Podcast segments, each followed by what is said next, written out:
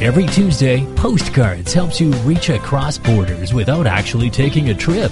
With Postcards, the world becomes smaller and more connected. Postcards.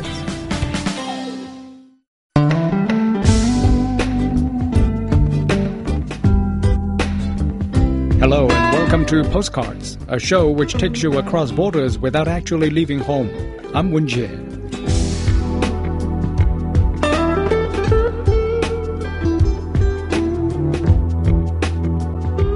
After surviving for millions of years, seahorses face an uncertain future because of their use in traditional Asian medicine.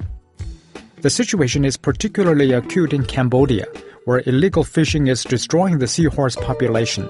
Here's Shane Bigham with this postcard from Cambodia.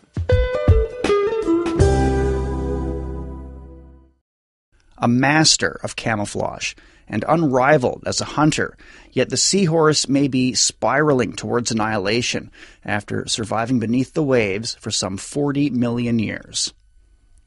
A seven inch creature with a head like a horse and a monkey like tail, seahorses are heavily hunted to supply a growing international trade in the creatures, mostly for use in Asian traditional medicine. Seahorses ground into powder or dried and eaten whole are believed to cure everything from kidney disease to baldness, and around 20 million are globally harvested for use in traditional Asian medicine each year. Lesser numbers end up as key rings, encased in jewelry or other curios, as well as in aquariums, with the United States the world's top buyer for the pet trade. Data from CITES, the international monitor of the wildlife trade, shows more than 630,000 seahorses were imported to the U.S. between 2004 and 2014. In an effort to slow the species decline, conservationists like Norwegian Roger Bruget from the Cambodia Conservation Project are working to protect their marine habitat. So the seahorse is the same as the panda. It's a iconic species, uh, also known as a flagship species that a lot of people recognize throughout the world. So if we can protect the seahorses, we can also protect the local environment uh, in where they live. The tropical seas around this jungle island depict, in microcosm, both the seahorse's threatened state and possible ways to save them from extinction. A group of conservationists called Marine Conservation Cambodia, or MCC, has lived on the island for the past three years, studying the genus Hippocampus and trying to protect its ravaged environment against an armada of illegal trawlers, crab traps, and divers in sleek longboats who specifically target seahorses and related species. The founder of MCC, 39 year old Paul Ferber, says that seahorses face an enormous variety of threats. You've got the small scale of just the kids, Khmer kids, you know, no, no badness in them, just going out, you know, free diving and collecting them because they can sell them. Right. And you've got the the Vietnamese guys that come to target them specifically. So you'll have the guys with the supplied air, they'll go down with a pipe and a weight belt and they'll walk along the bottom. They'll be picking up everything from shells to, but they they come across a seahorse, they'll pick it up. Um, move up from there, you've got the crab nets, which is illegal fishing gear, but they get entangled in it once they get caught. It's bycatch. Um, move that up, you've got trawlers. The number one enemy of seahorses in Cambodia is trawlers. They come mostly from neighboring Vietnam, dragging miles long nets with mesh so fine that creatures even smaller than seahorses can't escape. Behind them, they leave swaths of lifeless ocean. There have been several clashes at sea between illegal fishing trawlers and Ferber's group, which is supported by Cambodian fishery protection officers. In one incident that was filmed, guns were fired into the water to prevent their boat being rammed. Ferber, who underwent police training in Britain, said that before such cooperation began, he and his team confronted illegal fishermen alone, armed only with a slingshot and a bunch of rocks. He says they've been shot at with AK 47 rifles and even a spear gun, and one of their boats was rammed and sunk. Death threats continue. Taking photographs and detailed notes, MCC divers fin through turbid water on the lookout for seahorses, freeing any they find trapped in crab nets. More than 30 individual seahorses have been tattooed, injected with special dye to allow tracking of their lives and adaptations to surrounding habitat. Ferber believes stopping the unregulated fishermen is vital because their bycatch in these waters and elsewhere in the world accounts for, by far, the greatest toll on seahorse populations. In Cambodia, where buying, selling, and processing seahorses is illegal, a dried seahorse can be bought for between two and two and a half US dollars. The International Union for Conservation of Nature says the legal export trade has been greatly reduced globally, but illegal fishing continues to threaten many of the 41 seahorse species. Experts are reluctant to make predictions about possible extinctions, but agree many populations are in retreat. But despite the challenges, things are improving for seahorses in this one part of Cambodia, at least. The numbers here are increasing, um, but that's just in our small area. Once you go out, the, the numbers are decreasing. As soon as you put a little protection in place, most things in the ocean come back. It's very resilient. And the seahorses are pretty resilient, to be honest. Yeah, I'd, I'd say a, an overall decline, but anywhere that you put in a small amount of protection, they start to they start to come back. Ferber says illegal fishing within the 80 square kilometers or so that they patrol has dropped dramatically, and the government's declared a marine conservation zone over most or all of the area to come into effect in mid 2017.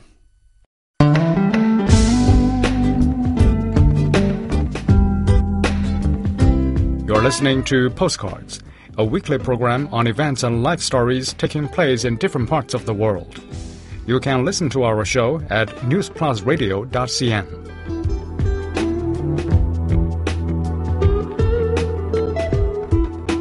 Dermatologists who were hesitant to use laser and chemical peels on darker skin say a new generation of treatments now available are more suitable. The treatments are soaring in popularity because they are less likely to cause hyperpigmentation and scarring. Here's Jessica Davis with this postcard from the United States. The beauty industry is finally catching up with the demands of its clientele. Dermatologists and doctors have previously advised caution for people with dark skin tones because of the way lasers target pigment. Strong skin peels, too, can be risky because they strip skin of the surface layer, which means when it heals, it may create abnormal pigmentation and result in darker patches. Some of the fastest growing consumer groups for minimally invasive anti aging procedures today are dark ethnic minorities with non Caucasian skin, according to the American Society of Plastic Surgeons. They say demand for treatments among ethnicities with dark skin has doubled in the last 10 years and is expected to continue to grow in 2017 due to improved technology. This year, chemical peels are expected to boom in popularity. Peels accelerate skin exfoliation, resulting in a new, renewed uniform skin, color, and texture. Black and Hispanic skin is more susceptible to scarring and pigmentation problems, so newer refined treatments had to be developed. Darker skin can develop hyperpigmentation, known as melasma, which can create darker brown and gray pigmentation and thick bumps or scars post surgery. Today's latest advanced peels and lasers aren't so powerful and are safer for use on darker skins. Dr. Pearl Grimes, who is applying this peel, is professor of dermatology at the University of California, Los Angeles, and she's conducted clinical trials in this field. Also, as director of the Vitiligo and Pigmentation Institute of Southern California, she has seen firsthand the damage the wrong types of lasers and peels can do. She understands the problems which are more frequent among darker skins. How do they work? For chemical peels, they cause superficial exfoliation. They don't penetrate to deep levels in the skin where we're concerned about scarring or hyperpigmentation. With regard to the new generation of lasers, the targets are very uh, specific. The energy level has been lowered so that we don't again have the same concerns of scarring or detrimental pigmentary changes, which are very common with many of the older lasers regarding ethnic skin. Even though they are less harsh, they are no less useful, as repetition is used to gain the maximum effect but with little risk. Grimes recommends three to five sessions, two to four weeks apart. She uses a low wattage Fraxel light laser. She says it's especially good because it's a gentle laser for darker skin. Tess Mauricio, board certified dermatologist, author of the book California Total Beauty, believes certain skins should never be treated with aggressive peels. When you go too aggressive, you can develop burns, you can get post inflammatory hyperpigmentation, and non Caucasian skin, because of the intrinsic pigment, um, is at higher risk.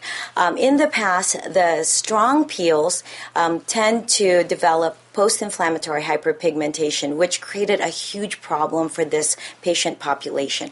Nowadays, there are more highly um, scientific and more technologically advanced peels that are available for those with non Caucasian skin. They tend to be um, more gentle. Client Patricia McCook is now 68 and uses the new chemical peels made for darker skin. The peel rejuvenates my skin, gives me a glow, and lasts six months to a year. And then I can redo it again at a later date to maintain that healthy, glowing skin. At this celebrity spa in Beverly Hills, chemical peels are more popular than ever.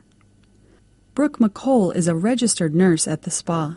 You're actually seeing the process as the days go on. So the first day you're noticing for Latino skin that has such melasma and such pigment, and the liver spots and sun damage.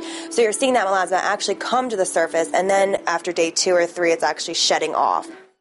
Here they use a multi acid peel consisting of lactic acid, salicylic, and resorcinol, which is then finished off with retinoic acid, which does the actual peeling. There's a slight heat sensation, as with most peels, mild peeling will occur on day three or four. Taika Dennis is another client. She has the recommended three to six peels, three to four weeks apart. The issue is that still, even in my 30s, I was still having major acne, especially my forehead, and then very oily in this area of my face.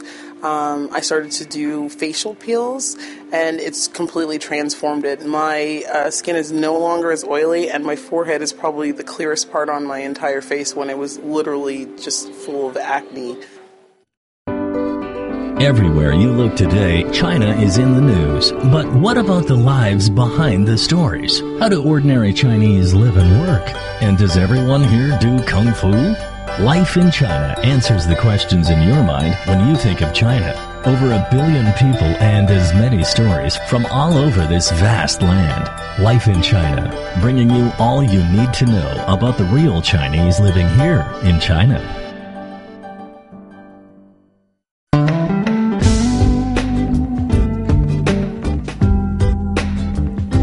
You're listening to Postcards, a weekly program on events and life stories taking place in different parts of the world. You can listen to our show at newsplusradio.cn.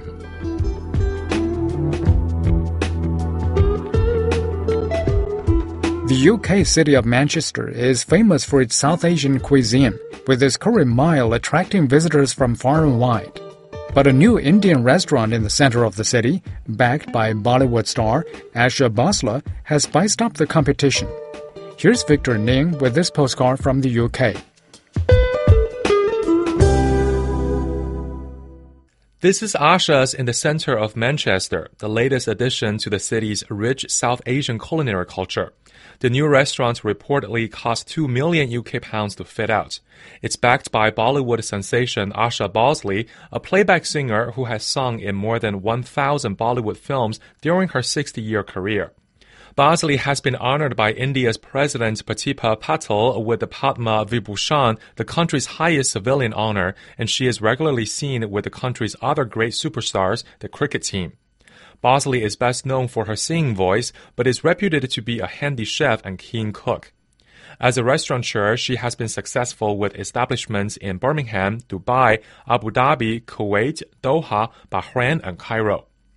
The menu features delicacies such as guinea fowl tikka, venison samosa, and duck vindaloo. Like many of the staff, head chef Ashwani Rengta has been flown in from Dubai to help get the restaurant started.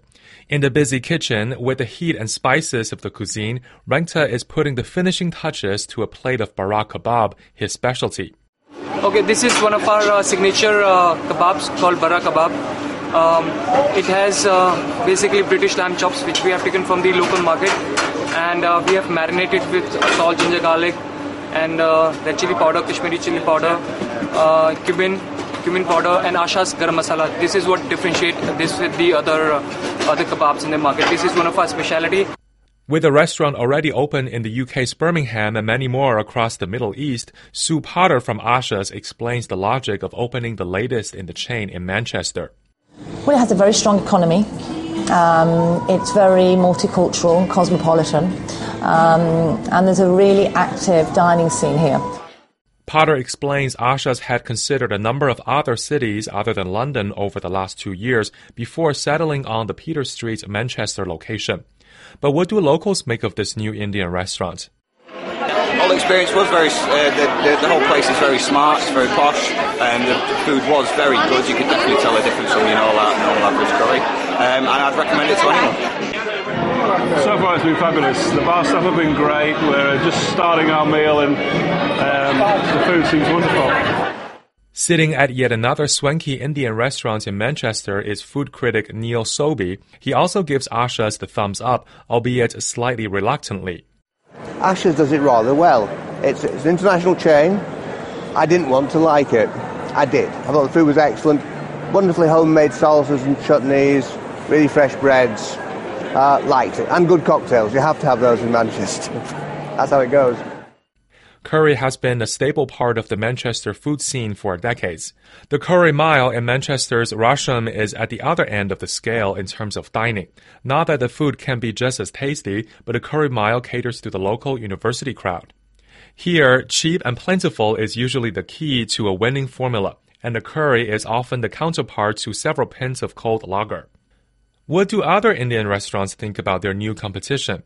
Rajdoot is the city's oldest Indian restaurant, dating back more than 35 years. It's the home of Manchester's Curry Club. Owner Sant Mali sounds relaxed about the swanky newcomer. Uh, we are not worried you know, the, that you know, the, if someone opened new restaurants, new modern restaurants in Manchester, but we are happy that you know the, if someone opened a restaurant, that, we, people um, will bring more people in the city center so that you know the, if they come to new restaurants, they probably see the, our restaurant as well. Back in Asha's, another plate is served up ready to be taken to the table. Even for those not feeling peckish, the plush cocktail bar is a great place to enjoy a drink or two and hopefully work up an appetite.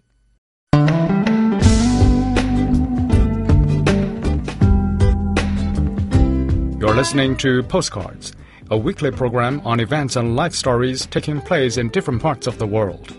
You can listen to our show at newsplusradio.cn.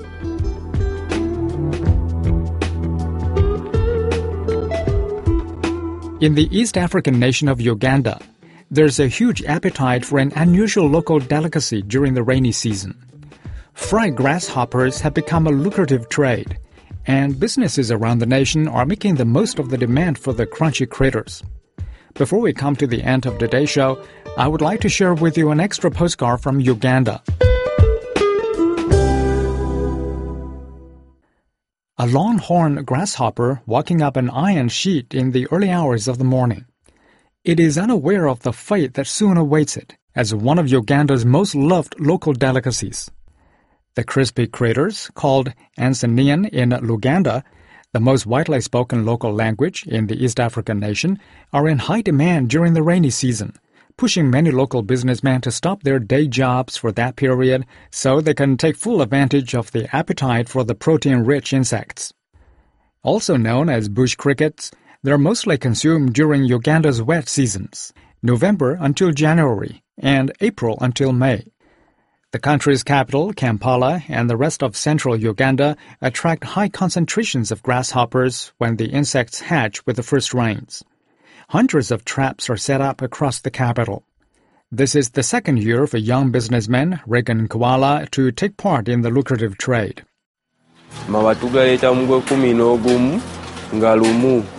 We bring in the roofing sheets in November and set up the lights and the drums and wait for the grasshoppers to fall.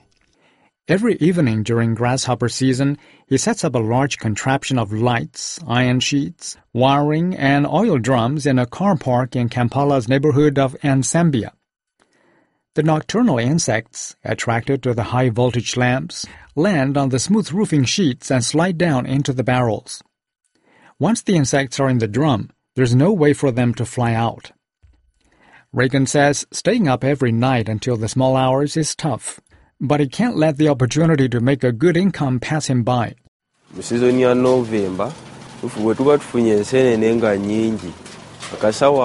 In November, when there are lots of grasshoppers, a bag of 100 kilograms costs 200,000 Uganda shillings. When there is too much supply, the price can even go down to 70,000 shillings. But this season, grasshoppers are scarce, as the seasonal rainfall was much less than normal. Market seller Sylvia Namwevi says the limited supply makes the grasshoppers more sought after by enthusiasts.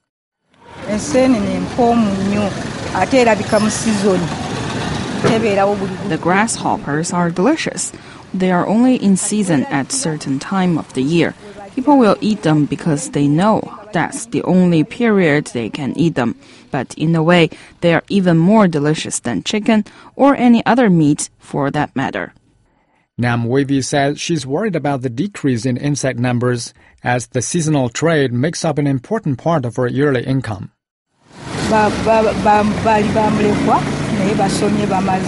With my earnings, I have managed to educate my children, take care of my mother and family.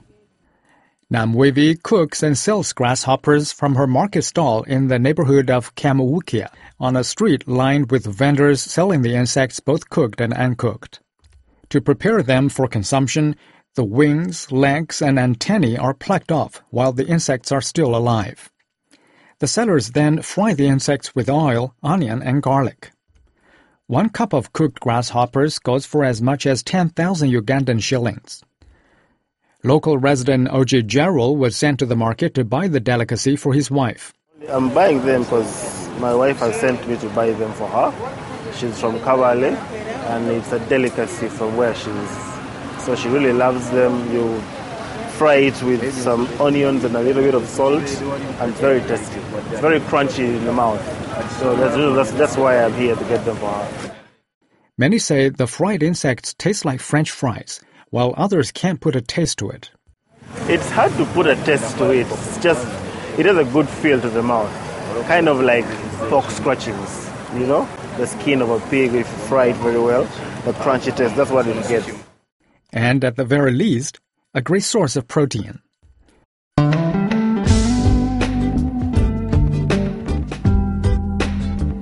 With that, we wrap up today's postcards.